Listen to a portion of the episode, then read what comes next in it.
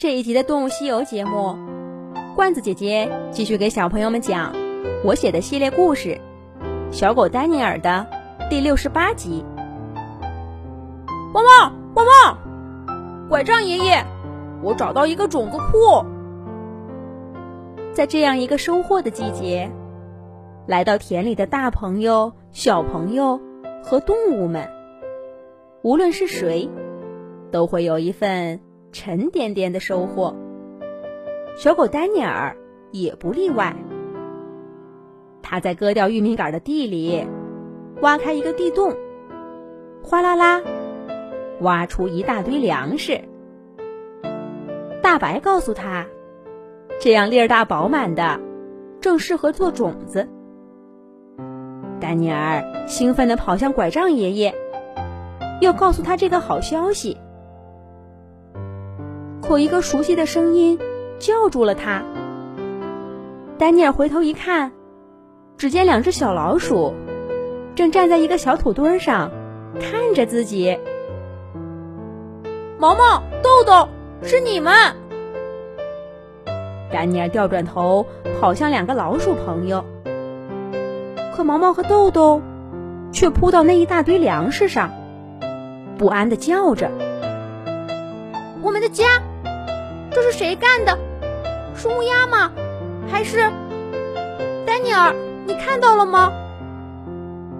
小狗丹尼尔不好意思的晃着脑袋，正在发愁该怎么跟两位老鼠朋友解释自己刚刚的鲁莽，就看见一条黑影嗖的窜过来，直扑向毛毛和豆豆。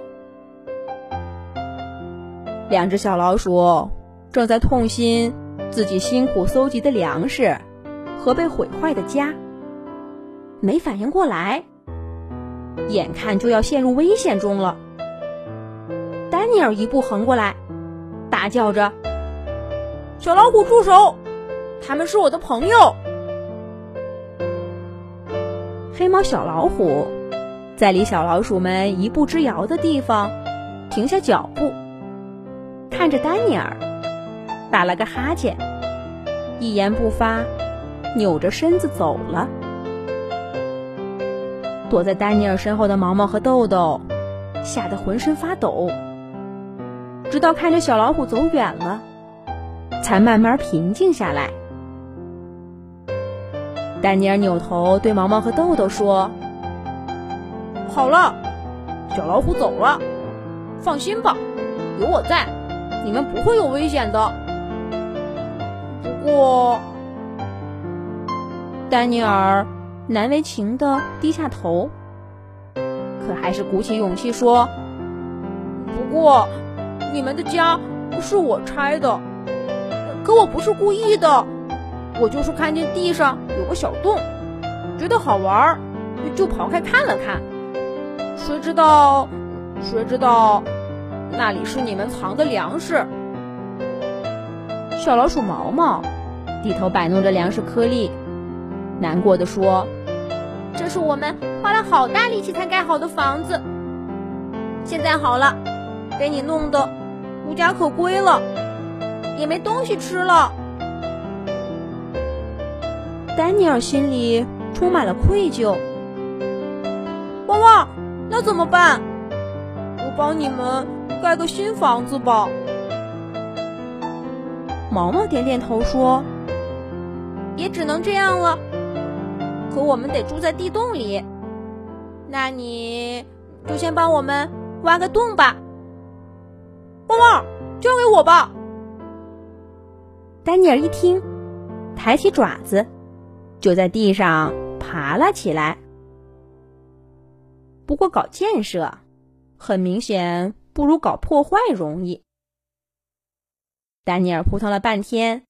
身后刨出一小堆土，可只挖出个大坑，根本就不是老鼠们能住的地洞。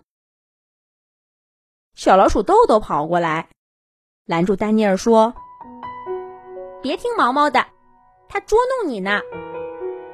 我们要是只有这么个家，那就不用混了。你挖到的只是个出口而已。”恰好跟仓库连着，才会这样。好啦，你看见毛毛没？他去的地方是我们的另一个洞口。你也帮我们把粮食运过去就好了，就当是补偿我们啦。汪汪，好啊好啊，我来帮忙。没有给毛毛和豆豆带来麻烦，丹尼尔立刻高兴起来。他叼起一把粮食，飞奔着追上毛毛。可运粮食这件事儿，丹尼尔也不太擅长。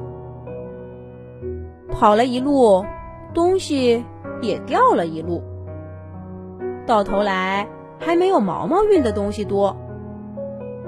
豆豆还得跟在他身后。捡他掉下来的东西。跑了几趟之后，毛毛和豆豆苦笑着说：“丹尼尔，你这到底是在帮忙，还是在搞破坏呢？我看你还是别添乱了，就帮着我们放放哨吧，看看有没有猫啊、鹰啊来抓我们。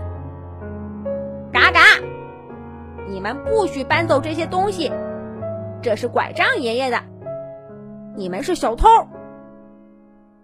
还没等什么猫啊、鹰啊过来，毛毛和豆豆就遇到麻烦了。是拐杖爷爷家的大鹅大白。毛毛和豆豆一听，不高兴地说：“这是我们辛苦采来的，怎么就是小偷了？”丹尼尔，你来评评理。可大白说：“嘎嘎，这些粮食是拐杖爷爷辛苦种的，你们拿走了就是小偷。”丹尼尔，你来评评理。争论的双方都把目光投向小狗丹尼尔。丹尼尔看看毛毛豆豆，再看看大白。十分为难，该怎么办呢？下一集讲。